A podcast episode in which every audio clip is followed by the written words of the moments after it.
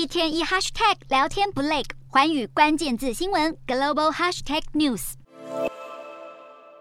全球新冠疫情还在持续中，不过最近南美洲的阿根廷又出现了不明肺炎，目前已经导致至少三人死亡、九人感染，并且当中可能包括零号病人。